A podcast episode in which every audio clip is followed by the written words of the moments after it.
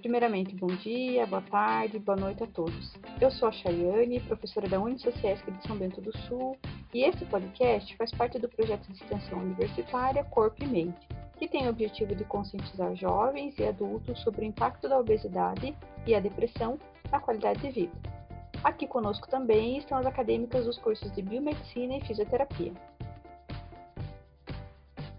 Oi, eu sou a Gabriela, do curso de Biomedicina.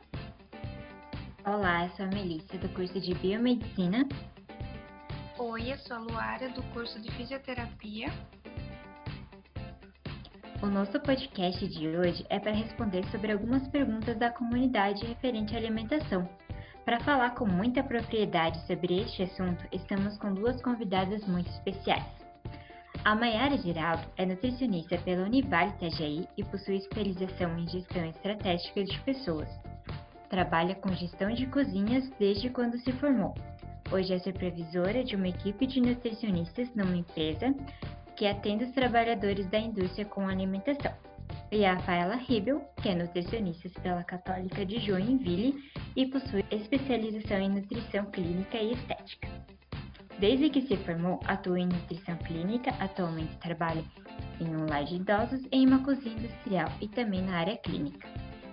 Maiara e Rafaela, bora lá esclarecer essas dúvidas? Começando pela Maiara. Oi, pessoal, vamos lá. A primeira dúvida é: a respeito da rotina de um militar, é realmente necessário a variedade de alimentos e comidas, sendo elas diferentes todos os dias? Sim, e não só para o militar, como para todas as pessoas. Cada alimento tem um nutriente, e quanto maior a variedade, mais nutrientes estamos ingerindo. A segunda dúvida é: tirar o pão da dieta surge benefícios ou malefícios? Nenhum nem outro. O pão é um tipo de carboidrato e pode ser consumido desde que em equilíbrio. O ideal é sempre optar por pães integrais. Caloricamente falando, ele equivale ao pão branco, porém ele tem mais fibras, o que garante mais saciedade. A terceira dúvida é: quais os carboidratos com maior índice glicêmico? Os principais são arroz branco, farinhas brancas e preparações feitas com farinhas brancas, como bolo, pães, etc. e batatas também. A quarta dúvida é: o que comer quando estou com vontade de comer doce e por que o açúcar faz sentir mais fome? Você pode comer chocolate amargo com 70% cacau, frutas assadas como banana, frutas secas como uva passas ou tâmaras, uva congelada, agora que o verão está chegando, fica muito gostoso também.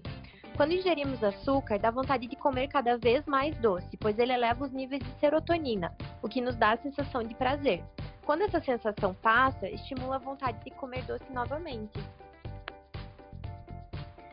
A quinta dúvida é: como policiar o pensamento de comer o tempo todo?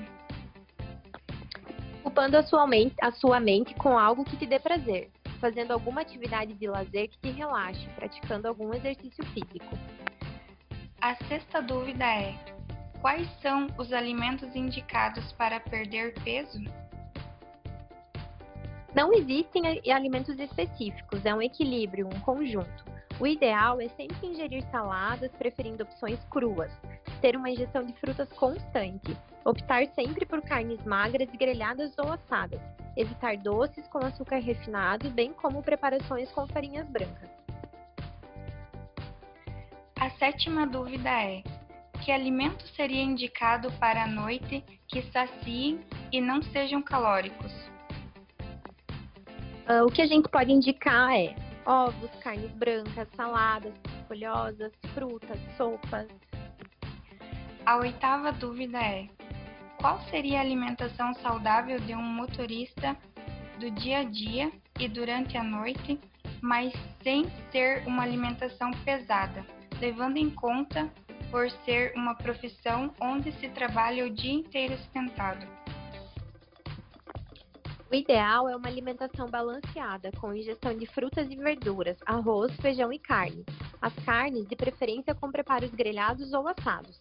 A montagem ideal de um prato é metade salada ou, ou legumes e a outra metade dividida entre arroz e feijão e carne. O arroz pode ser substituído por batata, macarrão, farofa. A nona dúvida é: como posso controlar o número de calorias que vou ingerindo durante o dia? Usando uma tabela com os valores calóricos, por exemplo. Hoje em dia existem alguns aplicativos que ajudam nesse controle, onde você alimenta com o que está consumindo e ele calcula as calorias. A décima dúvida é: qual a melhor fruta para comer à noite e evitar uma janta? Frutas vermelhas, por ter baixo valor calórico, banana, por conter relaxante muscular natural, kiwi, por fornecer serotonina e colaborar para o sono. A décima primeira dúvida é: em relação às pessoas com diabetes, quais seriam os alimentos que não há problema em comer? De quantas em quantas horas devem comer? E se comer porções pequenas, podem comer de tudo? E sobre o jejum intermitente? Pessoas que têm diabetes devem ter uma alimentação equilibrada, procurar comer de 3 em 3 horas para evitar a hipoglicemia. O seu cuidado deve ser com a ingestão de carboidratos em geral. Mesmo que comam em porções pequenas, esse cuidado deve ser constante. Não é liberado o consumo livre de todos os alimentos. Jejum intermitente não é indicado, pois pode resultar em hipoglicemia. E agora, para dar sequência, a Rafaela vai responder as próximas perguntas. Olá, espero estar ajudando vocês com as minhas respostas. Rafaela, quais são os alimentos ricos em vitamina B12 e em fósforo? De B12 são as carnes vermelhas, principalmente o fígado, salmão, leite, queijo mussarela, atum, iogurte e ovos. Já de fósforo são as carnes também, leites e derivados, ovo, feijão, grão de bico, lentilha e ervilha. Substituir alimentos normais pela soja faz mal? Não faz mal. A soja possui muitos benefícios, porém muitas vezes ela é encontrada de forma muito industrializada. O ideal seria consumi-la com moderação. Qual é o melhor alimento para combater os triglicerídeos? Para diminuir os triglicerídeos, devemos consumir em baixa quantidade alimentos com muito açúcar e farinha branca, como os pães, massas, bolos e bolachas. Comer tapioca ou barrinha de cereal no lugar de pão emagrece ou faz bem? A tapioca é semelhante ao pão. Ambos podem ser consumidos com equilíbrio, sem exagerar na quantidade. O ideal é optar por um pão 100% integral, ou a tapioca com um recheio mais saudável, como atum, frango desfiado ou queijo branco. Já as barrinhas de cereais, devemos estar atentos aos rótulos. Grande parte possui muitos alimentos que não são tão saudáveis e uma grande quantidade de açúcar. Devemos optar pelas que contêm mais sementes, como as castanhas, nozes, amêndoas, avelãs, amendoim, chia e linhaça. É saudável beber água gasificada e tomar limão todos os dias?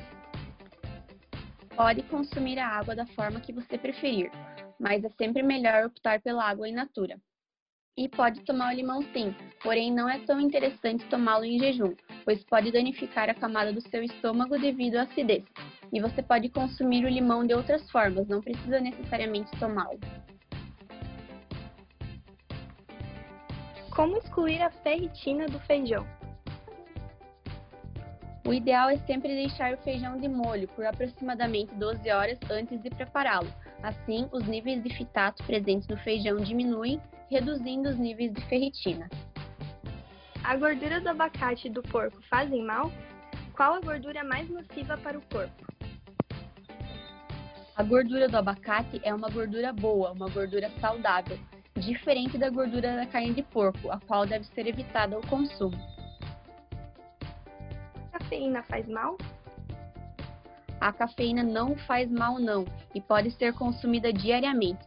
Porém, o excesso pode causar efeitos colaterais, como a insônia, nervosismo e ansiedade. Frutas fazem bem em, grande em grandes porções? E comer frutas cítricas após o almoço substitui a salada verde? Opte por consumir pelo menos três frutas diferentes ao longo do dia. Não precisa exagerar na quantidade, coma quando sentir fome. A ingestão de frutas cítricas após o almoço não substitui a salada. Fruta é fruta, salada é salada. Quais são os males causados pelo excesso de vitamina A? O excesso da vitamina A pode causar a queda de cabelo, pele seca, dor de cabeça, lábios rachados e enfraquecimento dos ossos, porém não é tão comum encontrar esse excesso de vitamina A. Quais alimentos ajudam a ter uma memória melhor? Alguns exemplos são a carne vermelha, o espinafre, brócolis, abacate, uva, chocolate amargo, azeite de oliva, chá, peixe e castanhas. Responder essas dúvidas foi muito importante. Certamente nos ajudará em nossa alimentação. Agradecemos muito a participação e as informações valiosas que a Maiara e a Rafaela trouxeram para nós hoje. Não esqueçam de acompanhar nossas redes sociais, elas estão repletas de dicas valiosas. Compartilhe aí também com aquele amigo que gosta desse assunto. Até mais!